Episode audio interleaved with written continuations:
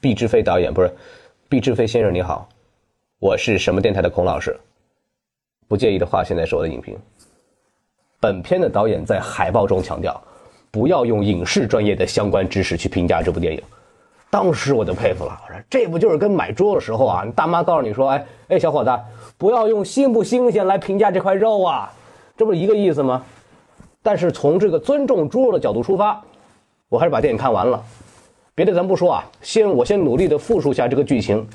本剧最大的男主角文老师是一个影视学院的老师，他想给自己的学生拍一个电影，手底下十八个同学，他们环肥燕瘦，家境各异，来自五湖四海，因为同一个目标聚集在了一起，要成为一堆表演艺术家。面对浮华娱乐圈的各种诱惑，他们经历了不同的命运和挫折，但最后还是团结在了一起，完成了各自的梦想。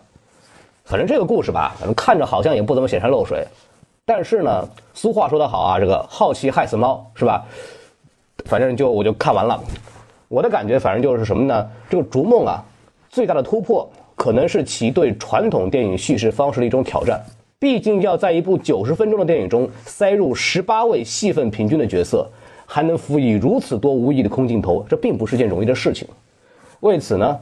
咱们这个导演不惜用角色独白代为叙事，把电影变成了一个戒酒分享会。我相信，如果能把其中像幼童口吻一般的台词啊，再稍微精炼那么一些，我会对主角们一流影视学院师生的身份更幸福一些。不过，就算这个叙事是用旁白代替的，这个叙述也经常是有头没尾啊，叙事的主题呢也变化无常，段落之间呢往往是毫无关联。反正每个人出来讲故事，讲到一半就强行换人这种行为，就是体现了导演对处女座的极大恶意。我记得导演说过，这种新颖的叙事手法是在为观众省时间。反正想想观影中几欲离场的我，导演的话他也不是没道理的，对不对？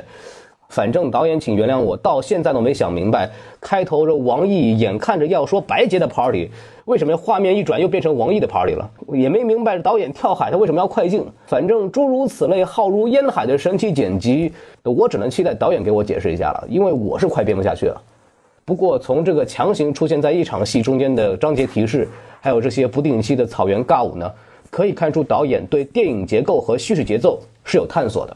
我尽量不把这种尬舞理解成导演对印度歌舞片的一种误会，而是一种对主旨的意象化处理。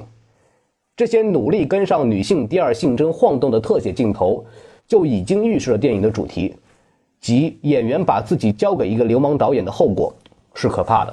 本片的摄影呢，是剧组伙食不好的一个铁证。文老师讲课时那不明就里的镜头晃动，让我只能怀疑摄影师属于没吃饱举不动机器。这我就要批评毕先生了。这个摄影师是不能出事情的，毕竟他们不是你笔下的编剧啊，断了腿了一样还能努力创作。当然了，这个片子要说是毫无传统意义上的优点呢，也未免太失之偏颇了。至少冷同学养父的这个英语台词还是很过关的。哦，我忘了他是英国人，对对不起，这样不算啊。总之，这个片子是不是极致青春，咱姑且放一边。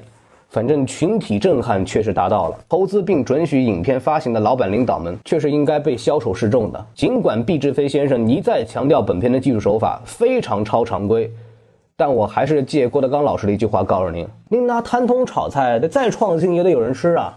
谢谢。